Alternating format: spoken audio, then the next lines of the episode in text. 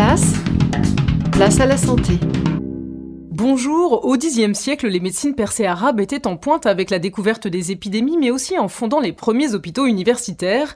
Le professeur Jean-Noël Fabiani est chirurgien et auteur de l'incroyable histoire de la médecine. Il nous parle aujourd'hui des premières opérations de la cataracte.